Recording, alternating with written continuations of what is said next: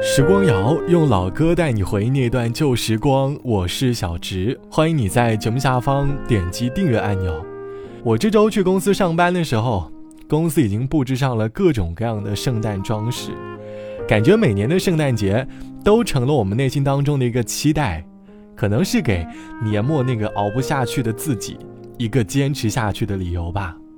上海的圣诞气息总是格外的浓厚，每到圣诞月。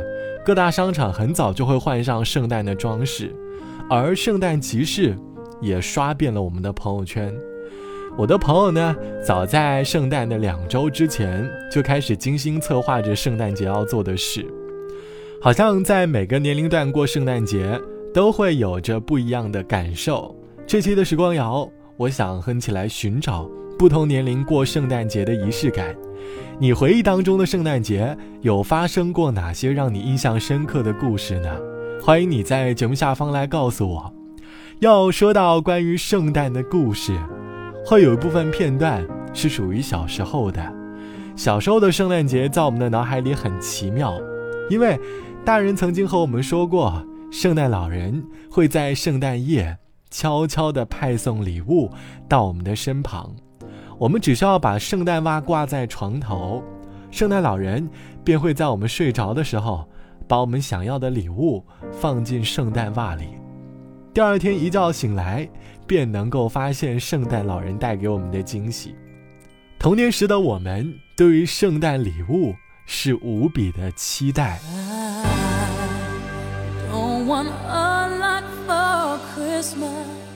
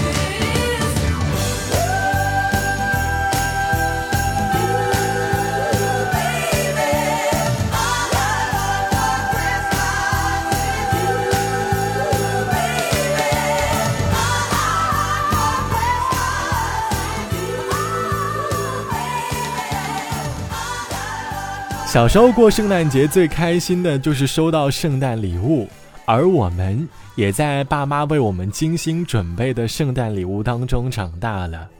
到了读大学的时候，过圣诞节可以说是很有仪式感的圣诞节了。就像网友 A 小姐说，读大学时总会有各种各样的行动来营造很浓厚的圣诞氛围，比如当时会在各大 P 图软件上用软件给自己的微信头像 P 上一张可爱的圣诞帽，在平安夜的时候会去超市购置苹果和贺卡，写上纸条给关系好的朋友送上平安夜的祝福，祝福大家一年都能够平平安安的度过。而有关系好的同学呢，会一起组队租一个民宿，去开一场圣诞派对。爱做菜的小伙伴呢，会在厨房里发挥着自己的手艺，准备了一桌的好菜。而吃饭时最有仪式感的事情，莫过于几个关系好的朋友一起碰杯庆祝圣诞快乐的瞬间。那真的是一个充满圣诞氛围的夜晚。晚饭过后，大家一起在客厅里吃着零食，玩着狼人杀。玩累了，打开投影仪看各种各样的悬疑电影。对于读书时的我们来说，平安夜好像更像是一个通宵的夜晚。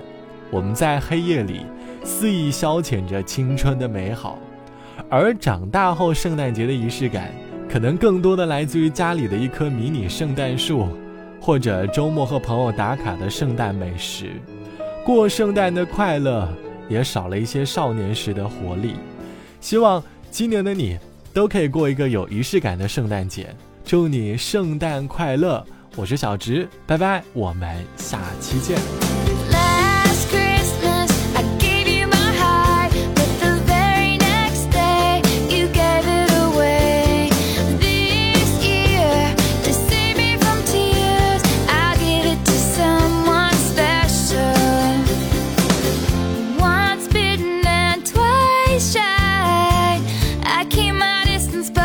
You still catch my eye. Tell me, baby, do you recognize me? Well, it's been a year, it doesn't surprise me. Merry Christmas, I wrapped it up and sent